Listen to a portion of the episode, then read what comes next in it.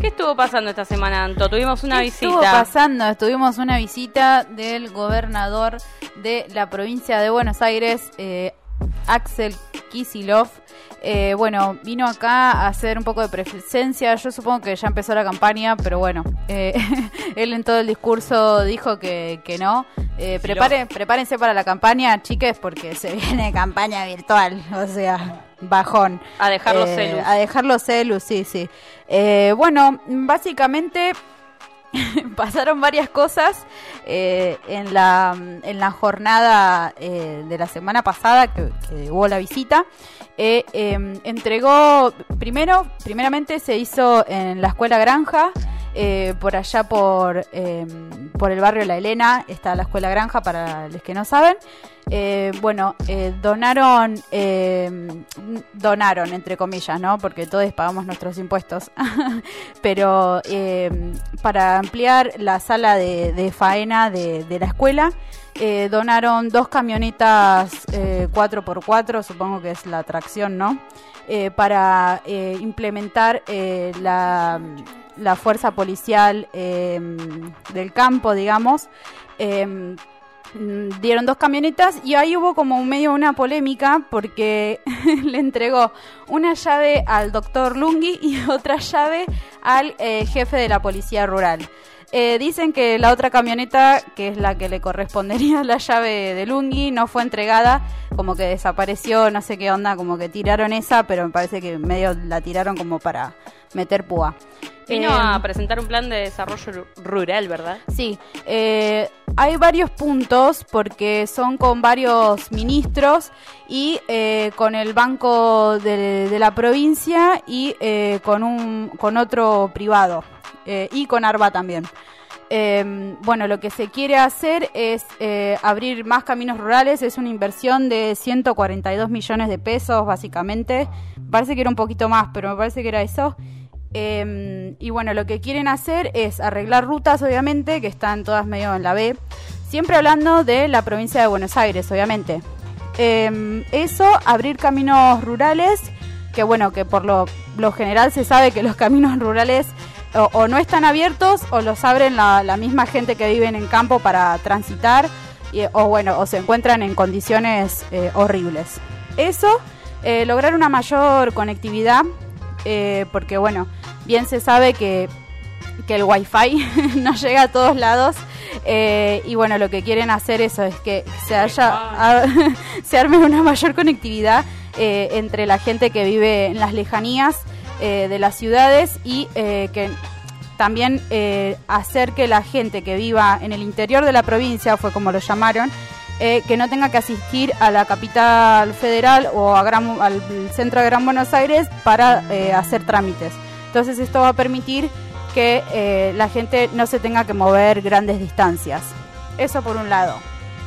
Por otro lado, eh, Lungi resaltó que él, que eso fue lo que me llamó la atención, que no tiene nada que ver con Kisilov, Sí. pero sí con Lungi, que eh, firmó un contrato con Bioceres, que por lo que investigué, Bioceres es una, eh, una empresa, digamos, eh, estatal, pero que tiene eh, ahí un par de, de amigues franceses eh, que hace, se encargan de hacer semilla genética de semilla de soja y de trigo. Lo que van a hacer acá en Tandil, eh, que ya se firmó el contrato y supongo que ya se, se va a poner en marcha, em, van a empezar a hacer paneles de rastrojo de trigo, paneles para construcción. Re loco. Ajá. Sí, eh, así que bueno, eso es una buena noticia. Yo pensé que ya iban a empezar a plantar acá. Bueno, ya venimos un poco con el tema de, de los transgénicos acá en la ciudad, pero pensé que, que iban a mandar esa. Y me das el pie cuando decís transgénicos para contarte también que eh, la asamblea, la junta vecinal, perdón, de Tandil aprovechó la visita del gobernador para eh, presentarle a, Axel Kisilov las 46.000 firmas con el pedido paren de fumigarnos en Tandil. Eh, lo que es la carta eh, la pueden encontrar en el Facebook de Junta Vecinal Tandil. Lo que se pide básicamente es que dejen de fumigar eh, en cercanías ¿no? a establecimientos escolares, eh, lugares habitados, centros de salud, eh, cosas básicas que bueno no se vienen cumpliendo en la ciudad. Así que bueno, está la carta en la página de la Junta Vecinal Y bueno, nada, también decir esto, ¿no? Lo importante Basta. de basta de agrotóxicos, basta de fumigarnos a los pibis también, a las escuelas Sí, basta. y a todos en urbano. general. Tanto, tanto que quieren cuidar al interior y al campo y como que se hacen ahí que, que les importa, la verdad que esa es la verdadera cachetada eh, de, de la gente que tiene que, que vivir en, en las lejanías de las ciudades, eh, que la verdad que no, no tira nada, me parece. Bueno, em, por otras noticias, em, en Chubut el gobernador aprobó, en realidad, eh, sí, una ley que es por un tiempo, se supone, esperemos, que eh, está pagando para matar animales. Así ¿Cómo, como te la digo, así como te la digo. El gobierno de Chubut implementó una ley para promover y recompensar la caza de zorros colorados y pumas con el fin de solucionar el conflicto entre los depredadores y el ganado. O sea, la verdad me parece una verdadera boludez, pero bueno. Eh, los incentivos en la muerte de estos animales silvestres van desde mil pesos por cada piel de zorro y cinco mil por piel y cráneo de puma. Cómanse Wow. la cara y la carne. Arre. Durísimo. La verdad que sí. eh, me parece que estas leyes, como bien dice la Unión Vegana eh, por Instagram, es que atrasan demasiado, demasiado todo, todo este supuesto La política de Chubut. sí, totalmente. Eh, y este supuesto progreso, ¿no? De- de- del que estamos acostumbrados a que llamen, ¿no? Eh, a la sociedad. Pero bueno, eh, una mala noticia para la provincia de Chubut nuevamente. Por otro lado, eh, tengo que contarte otra de las cosas que pasó esta semana. Se cumplió eh, un año más, eh, este sábado 26, se cumplieron 19 años de la masacre de Avellaneda, eh, donde Maxi y Darío fueron asesinados a sangre fría en medio de una represión policial en Puente Pueyrredón, donde el MTD Aníbal Verón, junto a otras organizaciones, cortaban los accesos a Capital. Eh, Maxi, Maximiliano Costecchi y Darío Santillán, como te dije, fueron asesinados a sangre fría por la policía y los responsables materiales de este asesinato fueron juzgados recién cuatro años después y hoy, 19 años después, se sigue exigiendo enjuiciar a los responsables políticos que no solamente gozan de impunidad, sino que algunos siguen ocupando cargos políticos. Qué locura, la verdad no lo puedo creer. eh, esta demencia que hay, la gente que nos gobierna, son... Pero bueno. Por otro eh, lado, una no tan mal, sí, igual malísima, porque también se, se cumplieron 21 años del fallecimiento de Rodrigo Bueno. Bueno, Wow, ¿Cuánto? 21. 21 años. Teníamos nueve, va, yo tenía nueve añitos. Oh, estamos Eh, es algo como esas cosas que te chocan, ¿no? En la vida. Yo recuerdo mucho el día posta, sí. Rodrigo estaba, amiga, en, allá arriba. claro. Eh, yo tenía todos los discos, no sé, no sé ustedes, pero. justamente en una edad no, yo tenía como, si vos tenías nueve, yo tenía como niños. tres, amiga. ¿Cómo? Éramos niños, digo, y como que esa noticia tan impactante, ¿no? O sea, verla en vivo encima en Crónica que mostraban el chabón ahí. Muy ¿Cómo van a fuerte. hacer, o sea, digo, cómo van a hacer impactante algo así, ¿no? Eh, el Potro Rodríguez, que eran Sí, yo me acuerdo mucho de ese día, tanto también como el día de las Torres Gemelas, son cosas como que te marcan. ¿no? Así que se cumplieron 21 años, eh, hubo homenajes de todo tipo, decían que está que está de fiesta con, con el Diegote, ¿no? Y todo ese tipo, ese tipo de cosas. Por otro lado, esta sí es una linda noticia, che, esta me gusta. Eh, en Barranquilla, Ciudad de Colombia, eh, manifestantes lo tiraron a Colón Vamos, exactamente, carajo, eh, tumbaron una estatua de Cristóbal Colón a dos meses ya de iniciado el paro nacional más largo de la historia del el país hermano de Colombia y eh, nada, todo lo que hablábamos no de la otra vez cuando hablamos con Elisa y hablamos de la descolo- descolonización, bueno, viva el pueblo colombiano que Vamos, carajo. derribó, Colombia, fuerza. Super guerrero, los colombianos son geminianos. son geminianos, sí, sí, sí, guerreros hasta la médula. Así que como dice acá el Messi, fuerza hermanos colombianos. Eh, bueno, por otro lado, ya es ley la zona fría para las tarifas residenciales de gas eh, y los tandilenses tendrán descuentos del 30 y del 50%, depende. ¿Todos los tandilenses? Eh, y en realidad la gente que consuma gas natural. Eh, no sé si es para supuestamente todos, ¿eh? ¿Está sí, sí, ¿Eh? sí, sí, sí. Ok. Eh, supuestamente es el 30% o el 50%. Ahí de- va. depende.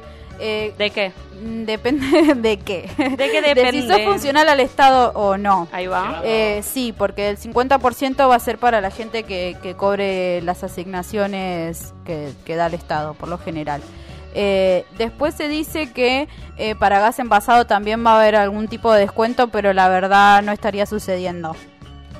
Tiene que verlo ya porque está carísimo. Está carísima la garrafa. Sí, la leña para la gente que no tiene alcanza gas. para nada. O sea, Sí. una garrafa no, o sea, no rinde nada, ¿entendés? Y está muy cara, es increíble. Bueno, todo, todo, todo subió igual. El descuento se fue a la sería para 47 mil hogares. Ahí va. No estamos hablando de personas, estamos hablando de hogares. Bien.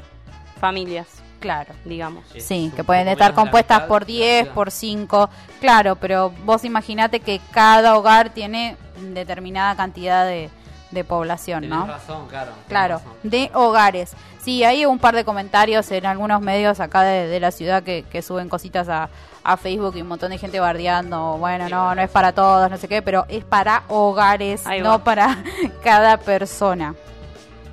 Por otro lado, esta noticia súper triste. eh, este fin de semana fallecieron dos chicos por accidentes eh, eh, con motos. Uno en el centro y otro en plena Ruta Nacional 226. También supimos de otro accidente, por suerte no lamentamos fallecidos, pero también con eh, un accidente de, de- de gravedad, ¿no? Eh, y me pregunto, ¿esto es casualidad o la gente está manejando, está en cualquiera? ¿no? ¿Qué está pasando? No, no, la verdad que manejan sí. para el orto. Así Una te lo digo. moto sufre muchísimo más, ¿no? Porque, porque para golpes de la moto es uno. Total. Y, y bueno, y o sea, siempre viste por culpa de algún boludo o una boluda y terminas sufriendo. eh, es una cagada, es una cagada. Siento que es un- una problemática que no entiendo por dónde va la solución. La Y- solución es, es tener conciencia uno y también de los demás, ¿no? Eh, o sea, digamos, no solamente uno. Yo, yo manejo moto todos los días y cuando yo manejo siempre estoy, eh, o sea, soy precavido de lo que hago yo, pero también de los demás. Porque siempre hay uno que se te cruza, siempre uno, no sé, o sea, que te abre la, la puerta del auto, de Total. Bueno, le- que le- los que andan en bici también, ustedes deben saberlo que Sí. es Bueno, una también, lucha. también, sí. Sí, de hecho a mí hace mm, dos o tres meses me, me chocó un auto, así que ni siquiera me lo choqué yo, pero en realidad me chocó él. Arre. La verdad que es súper triste tener que lamentar estas vidas súper jóvenes.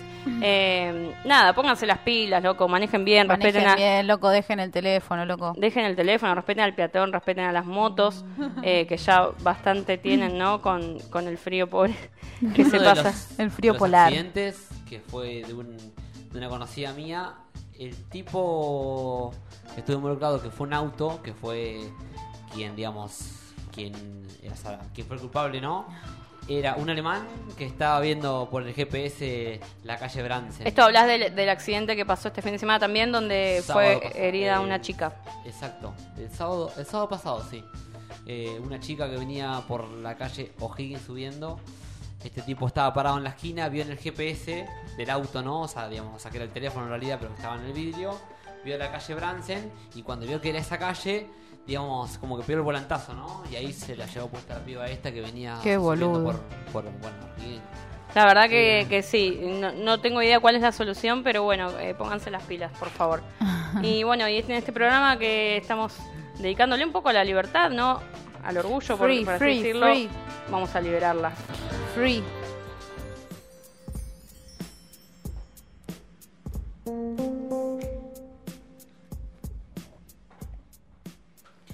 Estamos hablando de Britney Spears, de la princesa del pop y de toda la movida que hay por detrás eh, que, que pide eh, nada más ni nada menos que su libertad como mujer, como persona, eh, como artista. ¿Qué está pasando, Anto? Eh, ¿Qué está pasando? Hace varios años que se vienen vulnerando los derechos del artista. Vos imaginate laburar toda tu vida y hoy en día no poder disfrutar de, de todo lo que hiciste, ¿no? Es una locura. No sé si alguien podría llegar a pensarlo.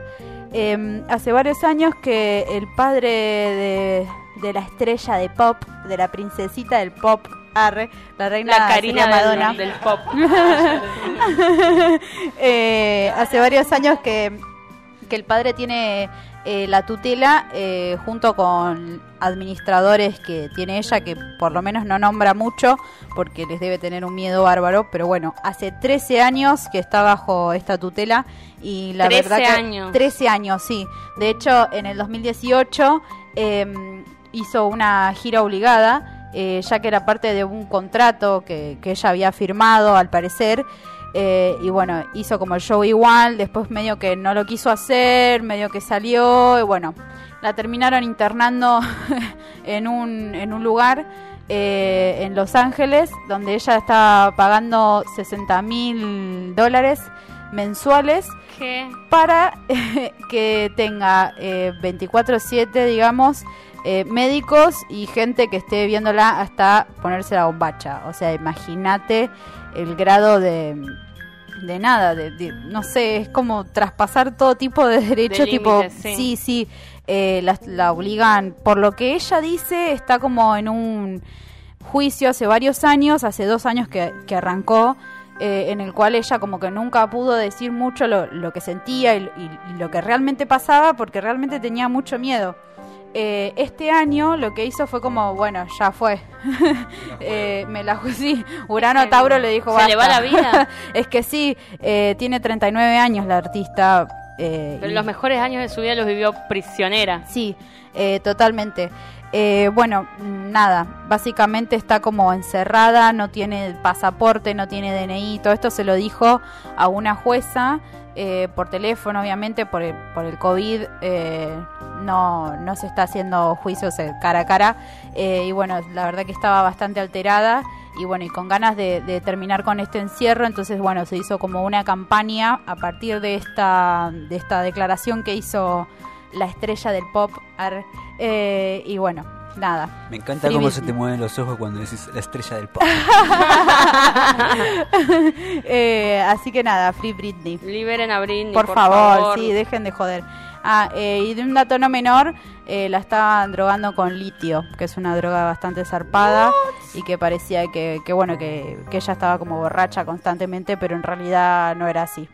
Bueno, deseamos la libertad tanto de Britney como de todas las mujeres aprisionadas, ¿no? En cierta forma, que, que están privadas de nada, de una identidad, de, de, de- Sí, de de todo vivir tipo. su vida. O sea, vos imaginate que vos ahora tenés una trayectoria, bueno, vas, qué sé yo, seguís, no sé qué, tu trayectoria de vida, no sé qué, la levantaste, qué sé yo, y no sé, te querés tomar unas vacaciones de tres meses y no podés porque te, te acusan de ser una, una loca. Bueno, liberen a Britney Por favor. y que suene bien fuerte, subir el volumen, dale que queda No más presos mentales.